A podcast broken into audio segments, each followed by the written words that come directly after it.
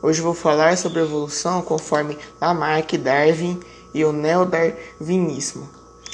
Lamarck, Lamarck criou teoria, criou teoria em função a explicar a evolução das espécies.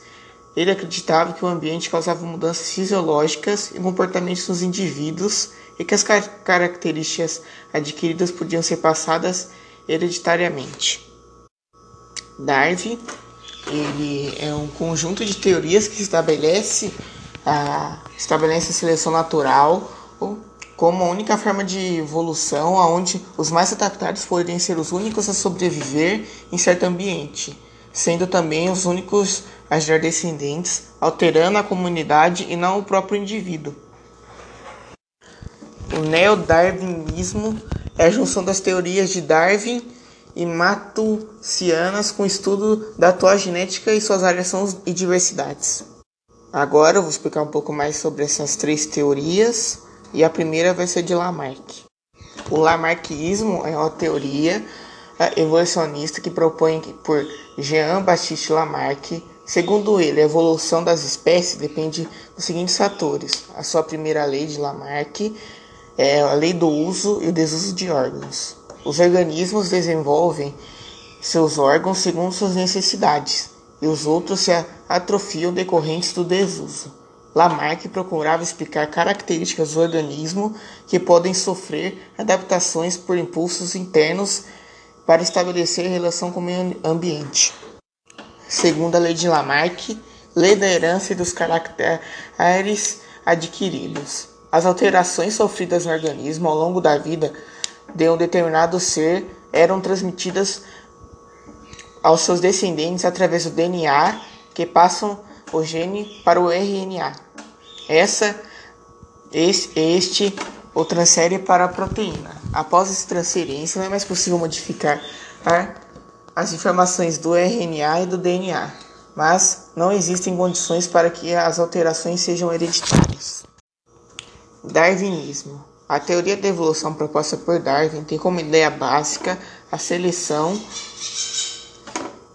Darwin tem como ideia básica a seleção natural, observar na natureza, pequenas variações que usa que, que aparecem no organismo fazem com que as suas probabilidades de sobrevivência e reprodução sejam distintas. Ou seja, uma determinada característica, quando presente no organismo, pode fazer com que ele se adapte mais facilmente no ambiente, ou seja, mais bem sucedido do que o outro da mesma espécie, que não possui aquela característica.